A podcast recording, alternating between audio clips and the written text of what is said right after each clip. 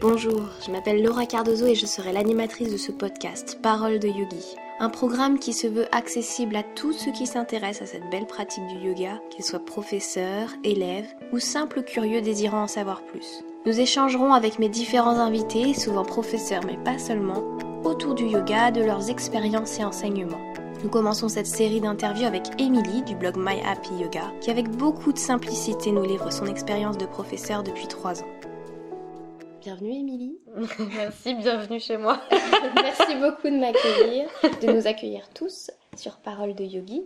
Parce que je t'avais même pas dit le nom de l'émission dans Ah laquelle oui, tu allais être invitée.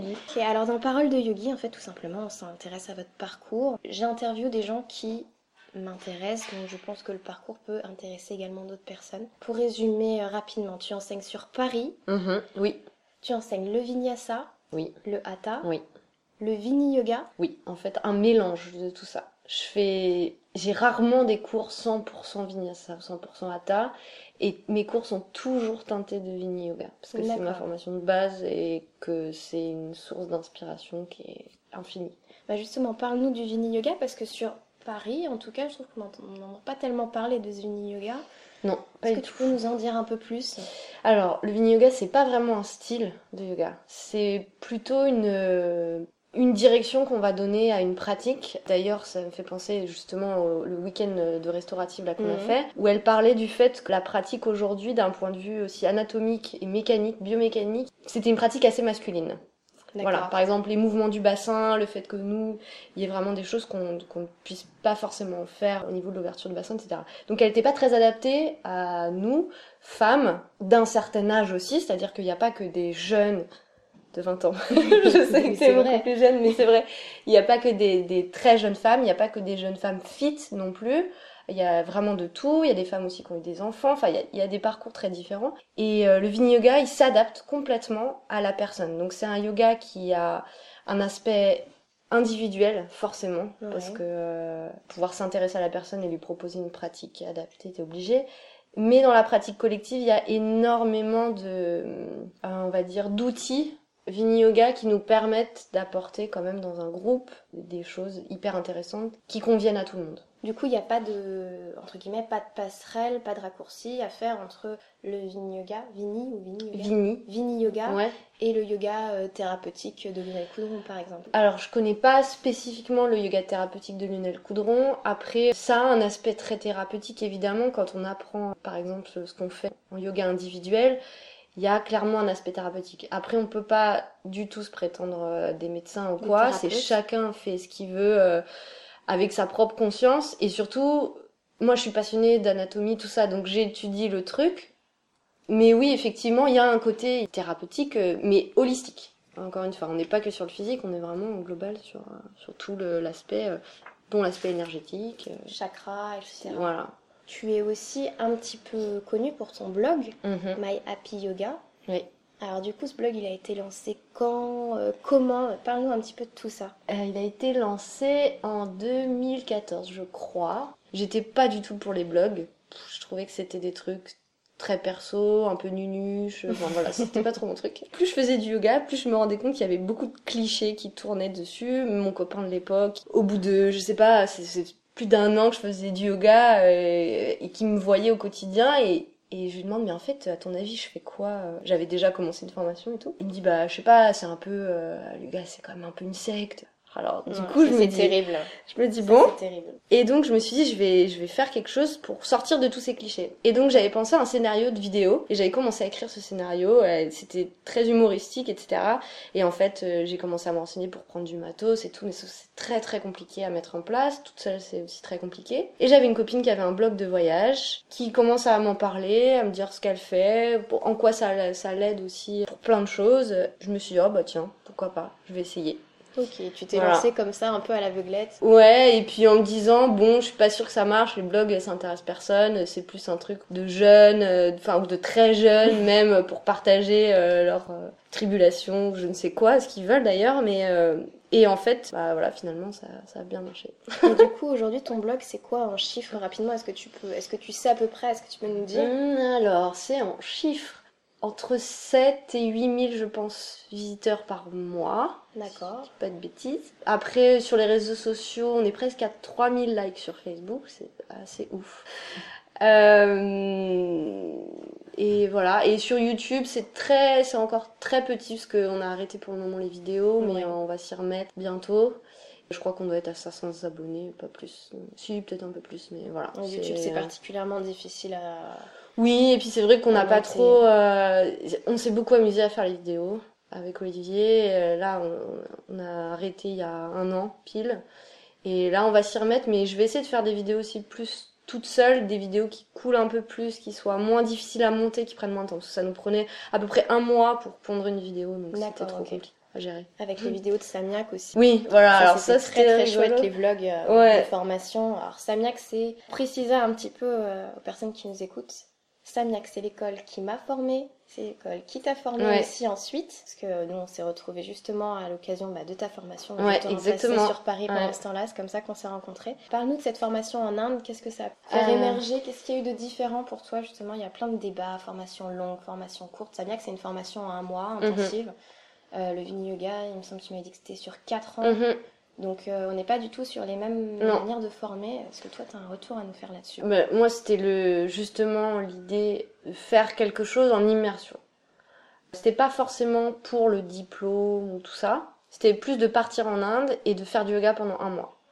Et de voir ce que ça allait générer en moi, d'avoir un rythme à tenir, parce que le rythme est quand même assez Assez intense. intense. Ouais. hein, voilà, on se lève tôt, on pratique beaucoup. euh, Physiquement, c'est difficile. Psychologiquement, il y a des moments difficiles aussi. Du coup, j'avais envie de voir ce que ça donnait, parce qu'effectivement, j'avais fait une formation euh, longue, que je continue d'ailleurs. J'ai encore. J'ai fait 4 ans, là, je reprends pour 3 ans. Donc, c'est très C'est disparate. un tu cycle un petit peu universitaire, tout ça. Ouais, Euh, exactement. 4 ans, 3 ans, Ouais, c'est marrant. c'est exactement ça. C'est rigolo. Et du coup, on- voilà, on- je retourne régulièrement à Bruxelles pour ça. Mais du coup, là, en Inde, c'était très condensé et j'avais envie de voir ce que, ce que ça pouvait dégager. Et j'ai appris énormément de choses. J'ai j'ai beaucoup aimé avoir ce, ce parallèle avec ce recul que j'avais par rapport à mon autre formation. Mhm. Il y a plein de gens qui m'ont dit, mais franchement, euh, t'as déjà fait 4 ans, tu vas rien apprendre. Je trouve ça bête parce que, enfin, je sais pas, je sais plus qui m'a dit ça, j'espère. je vexer personne, mais évidemment, t'as toujours des trucs à apprendre et j'ai appris énormément. Énormément, euh, surtout d'un point de vue technique. euh, voilà, on a quand même une formation qui est vraiment très bien rodée euh, sur la, mise en place des postures, les adaptations, les ajustements. D'un point de vue anatomique, on pousse pas trop, mais on a les bases en tout départ, cas. ouais. ouais. Anatomiquement, Voilà. c'est un bon départ. Mm. Après, c'est aussi à nous, en tant que professeur, qu'on ait fait un mois, 4 ans, 10 Voilà, ans c'est ça. de, de formation, De d'aller se, former toujours. hein. Voilà, exactement, de continuer les formations. Mais oui, oui, c'est une, très très bonne base pour les profs. D'ailleurs, ça se voit, ça, ça, ça cartonne. Il y a de plus en plus de profs qui font cette école. On s'est pas trop trompé là-dessus. Ça, c'est aussi l'avis que je partage sur Samiak. Et du Mhm. coup, de ton voyage en Inde, qu'est-ce que tu as retiré? Est-ce que ça a changé quelque chose de partir justement faire cette immersion en Inde dans, je sais pas, ton mode de vie? Est-ce qu'il y a vraiment une transformation particulière du fait de cette immersion en Inde justement? Quand je suis revenue, ça a été très long, a été très difficile de, de revenir sur Terre. Vraiment. Alors déjà sur place, j'étais quand même pas complètement euh, sur Terre, hein, clairement. euh. Ça, je l'ai, je l'ai compris après, parce que Olivier qui était resté à Paris, lui, il, il m'avait au téléphone de temps en temps et il- pour lui, j'étais pas moi-même. Et Olivier, c'est ton compagnon. C'est mon combat, voilà. Et après, en étant revenue, j'ai mis beaucoup de temps à me réadapter à la vie ici. J'étais très pisse, c'était bizarre. J'étais plus du tout assaillie par euh, le bruit, euh, les, les bousculades, euh, les, les, l'esprit morose, etc. ouais. Ouais, je me sentais complètement blindée par rapport à ça. Et petit à petit, évidemment, la, vie a repris son cours, donc euh, c'est normal que ça revienne un peu.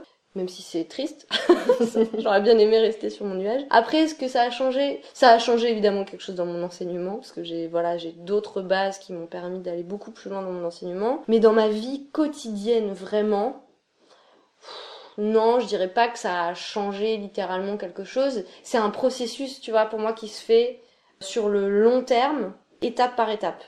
Parce qu'il y a eu l'Inde, et puis après il y a eu des, des rencontres, il y a eu d'autres formations, et du coup tout ça, oui, ça change ma vie au quotidien, mais j'ai peut-être pas assez le recul pour dire avant, après l'Inde, tu Mm. vois qu'est-ce qui a vraiment changé. Il y a plein de choses qui ont changé, mais c'est pas, aussi... pas aussi net. Voilà, pas aussi, ouais. exactement. Ton voyage, ton expérience avec Samiak, tu l'as raconté sur le blog. Est-ce que justement pour revenir un petit peu au blog, tu as une ligne édi- éditoriale maintenant avec le recul, donc depuis 2014, je pense qu'en 2014 tu devais peut-être publier des choses qui te venaient un petit peu euh, comme ça, mais maintenant est-ce que tu choisis davantage Qu'est-ce qui te tient à cœur en fait quand tu choisis un thème sur le blog? Ça reflète beaucoup ma personnalité de manière générale, donc je, je- c'est très spontané. Du coup, je suis pas sûre que ça a été beaucoup différent avant. Je publie toujours des choses qui me tiennent à cœur et des choses qui ont du sens pour moi. Donc tout ce qui a un lien avec euh, les, les clichés, Oui, il y a évidemment, beaucoup d'articles me- dessus. ouais. Voilà. Tout ce qui permet un peu de, de casser euh, les images qu'ont les gens, parce que c'est un blog qui s'adresse vraiment à tout le monde. Euh, c'est peut-être ça la différence, c'est que peut-être au début, ça s'adressait beaucoup aux gens qui faisaient pas de yoga, Mm. pour leur montrer qu'il y avait des choses, peut-être des, des éléments qui pouvaient euh, les intéresser. Et aujourd'hui, j'essaye de faire en sorte que ça plaise autant à la personne qui connaît pas le yoga que à la prof de yoga qui est déjà Qui est euh, dedans, avancée, etc. Là-dessus, c'est un peu difficile parce que j'essaye vraiment de, de mesurer euh, les deux pour pas ennuyer la prof qui connaît déjà tous les trucs et en même temps pour pas perdre euh, la personne qui connaît rien et mettre des mots sanscrits euh, tout- toutes les trois phrases. Voilà. Donc c'est peut-être ça qui a changé. Après, tous les sujets ils viennent assez spontanément et j'écris surtout ce que j'ai envie d'écrire. Voilà. Oui, tu suis, euh, tu suis ton intuition quoi. De toute Ouais, façon, j'ai- je me, je me ferme jamais. Il y, a vra- y a des choses que j'ai écrites qui étaient très personnelles où je me suis dit, oh là là, est-ce que c'était vraiment une bonne idée? Et en fait, euh, je, m'en fous. Je pense que c'est peut-être ça aussi qui plaît d'un côté et qui plaît peut-être certainement pas à d'autres. Mais j'écris ce que j'ai envie d'écrire comme je le ressens maintenant.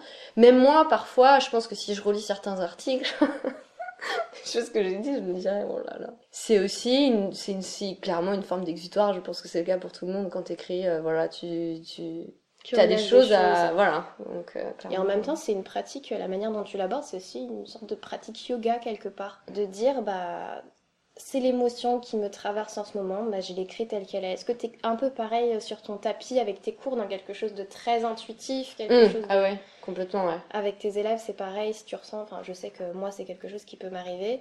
Une pensée qui m'arrive où je, je sais pas pourquoi, je me dis c'est dans cette direction-là que je dois aller, bah tant pis, le cours que j'avais prévu, Ouais, euh, il saute complètement. Ouais, ouais, c'est ça. C'est ça, parce que. Et, ça, c'est aussi, je pense, dû à mon éducation, entre guillemets, Vini-Yoga, c'est-à-dire que j'arrive avec un truc.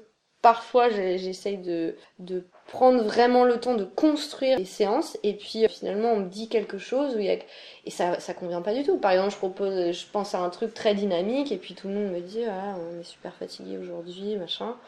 Je veux pas. euh, Forcément, tu t'adaptes, mais je- j'espère que ça, c'est tout le monde. Mais oui, oui, ça reste très spontané. Voilà, et très guidé, même, de, même si de moins en moins, par les émotions. C'est-à-dire des émotions qui sont de plus en plus contrôlées, mais ça reste quelque chose de...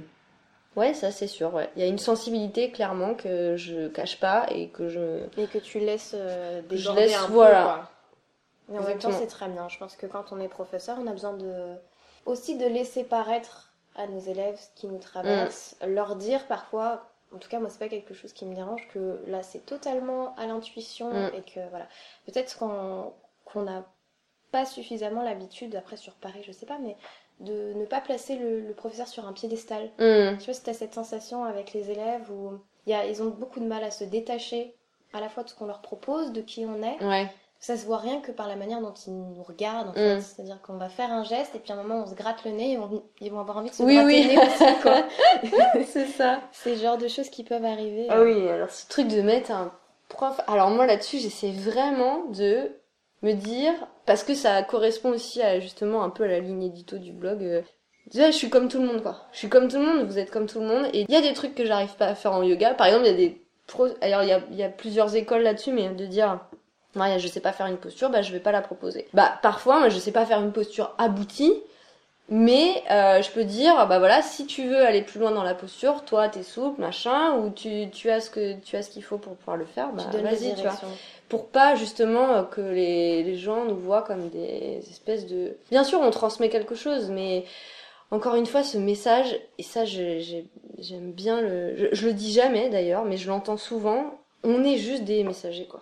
On n'est pas des espèces de voilà le truc qui On n'est vient. pas des gourous. hein. On a été, euh, on nous a transmis quelque chose. Nous, on le transmet à notre tour, mais on est des, des, des gens qui transmettent quelque chose. On n'est pas, on n'a pas la science infuse, on- et on n'a pas euh, toutes les clés. On est juste des gens normaux qui, a, qui avons une vie euh, Normal ça, c'est aussi, quoi. normal. Oui, c'est vrai. parfois. C'est tout à fait Mais vrai. voilà. J'avais une prof qui m'avait conseillé de ne pas aller à fond dans certaines postures. C'est-à-dire qu'elle, c'était quelqu'un de très souple, c'était une ancienne danseuse et on avait discuté un petit peu de ce rapport avec les élèves. Et elle me confiait qu'elle, elle n'allait pas à fond dans les postures parce qu'elle voyait les élèves vouloir reproduire. Ouais, exactement. Bah oui, dans les démos, dans le chien tête en bas, par exemple, euh, si tu fais la posture aboutie, les gens soit ils sont mal, soit ils sont frustrés, soit ils sont donc Il y euh, a quelque non, chose de l'ordre de ouais. l'ego qui, Ouais. qui remonte et qui est compliqué. hein. ça, c'est très Vini Yoga aussi, justement. D'ailleurs, en Vini Yoga, on montre pas. Donc, euh, on décrit les postures et puis euh, on fait pas de démonstration physique, quoi. Oui, comme Tu on fait beaucoup plus en hatha, ouais, en ouais, exactement. Ouais. On prend quelqu'un à la limite pour montrer, justement, qui est euh, un élève ou une élève euh, qui a pas forcément un, un corps de prof de yoga, entre guillemets. Ça veut rien dire du tout. Mais on montre pas. Bon, ça, du coup, ça a dû être quelque chose où tu as dû euh, t'adapter parce qu'ici, Ah ouais. je connais très très peu de profs qui ne montrent pas. Ah bah oui, oui, bien sûr.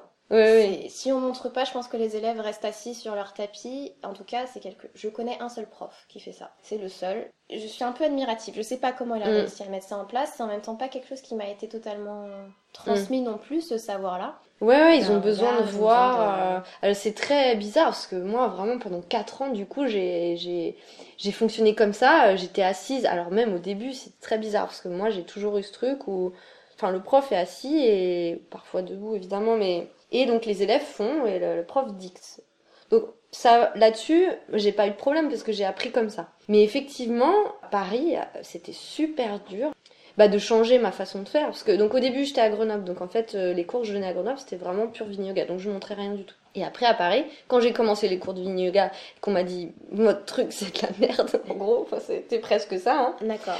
Parce que le Vini Yoga, aussi le premier cours que j'ai fait, comme c'était des débutants, des femmes d'un certain âge, etc., j'ai fait quelque chose de très doux. Sauf qu'elles avaient l'habitude d'avoir quelque chose de très punchy. Et tout le monde ici veut toujours des choses très très dynamiques, euh, Difficile très... de s'arrêter un petit peu, ouais. Voilà. Donc du coup ça convenait pas et donc j'ai dû m'adapter très vite parce que c'était le cours de la semaine d'après sinon je sautais. Et effectivement après j'ai trouvé mon rythme. Ça ça me dérange pas de, de, de mélanger ces deux ces deux choses là maintenant, je je montre toujours un peu. Parfois quand j'ai envie de pratiquer un petit peu bah je montre un peu plus et Mhm. puis parfois un peu moins parce que au fur et à mesure heureusement les élèves euh, ils, ils connaissent aussi bien les postures etc. Enfin, Donc ça y est, euh, commencé, tu as trouvé ouais. ton rythme. euh, au ouais ouais complètement. Mais Ouais. là, ce que j'entends, c'est qu'il y a eu une pression, mais juste énorme, pour être la prof que les autres attendent, Ouais. en fait. Ça, c'était un peu dur de me dire. Alors après, ça reste dans ma dans ma façon de fonctionner parce que je m'adapte aux gens. Donc ils veulent quelque chose de très dynamique, de difficile, euh, de d'intense.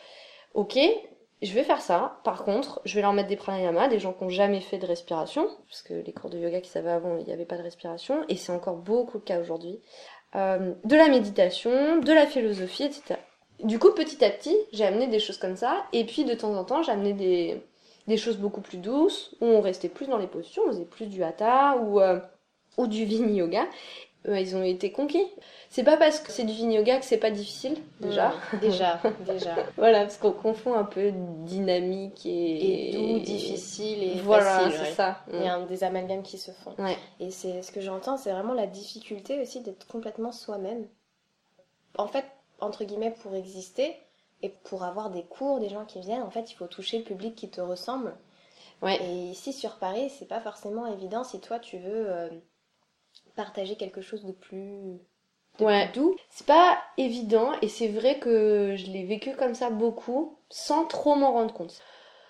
À partir du moment où j'ai mis le doigt dans l'engrenage vinyasa déjà, je me suis rendu compte qu'il y avait des demandes de partout. Oui. Effectivement, c'était ce qui marchait. Donc c'est bien, ça me faisait bouffer Ça te faisait aussi. vivre, donc, hein, euh, bien sûr. Là, du coup, j'en reviens de ça. On trouve euh, effectivement, on trouve aussi ce qu'on cherche. C'est-à-dire que je sais maintenant plus ce que je veux et je pense que ça va arriver. D'accord. Voilà, il y a des choses, je fais confiance aussi à la vie, hein, mais euh, euh, et puis à moi aussi, hein, je j'attends pas que ça tes tombe tout cuit non plus. Le Je pense que ça, ça va arriver. Effectivement, j'ai plus envie d'une pratique, d'avoir fait le restauratif encore plus ce week-end-là, ça m'a convaincu. C'était avec qui déjà? Lizzie Lazater, donc la fille de Judith Lazater, qui, a- qui a écrit euh, qui a écrit pas mal de bouquins. ouais. Et euh, donc oui, effectivement, on a, on a du mal à être soi-même et c'était un truc du coup qui me gênait, donc ça pouvait pas durer très longtemps. Donc c'est pour ça que euh, petit à petit j'ai amené d'autres briques de ce que moi je pouvais apporter. Puis aujourd'hui j'ai quand même trouvé mon équilibre. Clairement, Ça, euh, voilà. Ça, en tout cas, on, on tend vers un peu plus parce que plus le temps passe, plus j'ai envie d'une pratique plus douce, plus j'ai envie de partager d'autres choses avec les élèves, de la philosophie, des pranayamas, de la méditation. Un aspect aussi un peu technique parce que j'adore l'anatomie, donc pour euh, que ça, les ça élèves connaissent mieux leur corps, voilà. Ça prend beaucoup Ça de temps. prend beaucoup de temps, il faut avoir les élèves euh, voilà, sur un peu plus long terme que un an ou un an et demi, c'est- encore très très court. Bah, du coup, au travers de, bah, de cette expérience d'enseignement depuis. Ça fait combien de temps que tu enseignes maintenant? Depuis 2014 en fait, donc ça fait trois ans. Ça fait trois ans. Ouais. Donc trois ans d'enseignement, des formations plus ou moins euh, tout du long. Ouais. Euh, les échanges à travers le blog depuis trois ans aussi avec les élèves, Mm. avec euh, bah, d'autres professeurs de yoga. Qu'est-ce qui est pour toi le plus, le plus important à transmettre? Quel est le message aujourd'hui que tu veux transmettre aux élèves qui viennent à tes cours, qui viennent à ta rencontre? Je dirais d'être soi-même.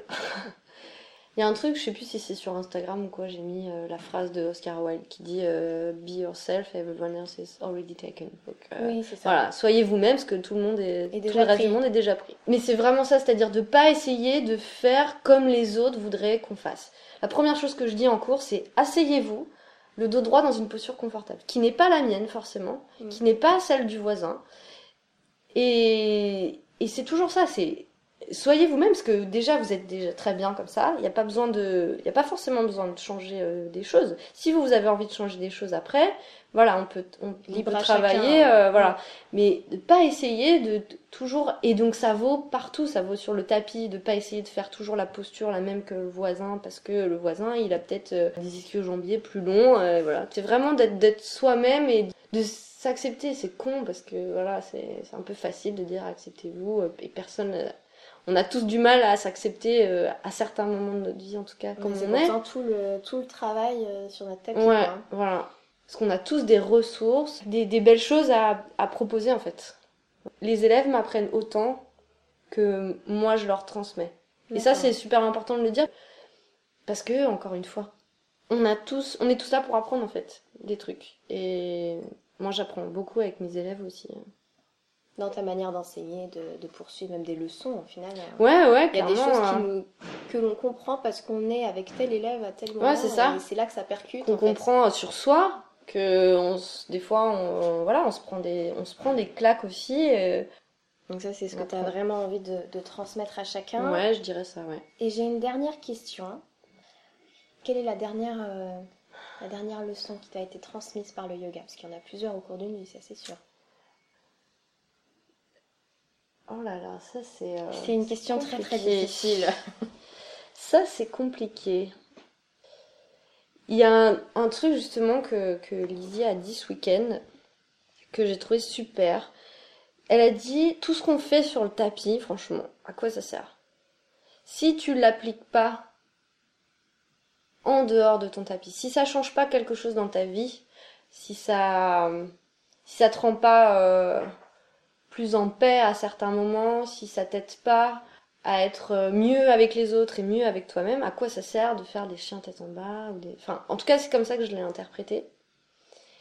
C'était bon de le rappeler, tu vois. C'était bon de rappeler que euh, euh, c'est bien beau de, de faire, euh, de faire le cake sur ton tapis, de- sur Instagram, etc.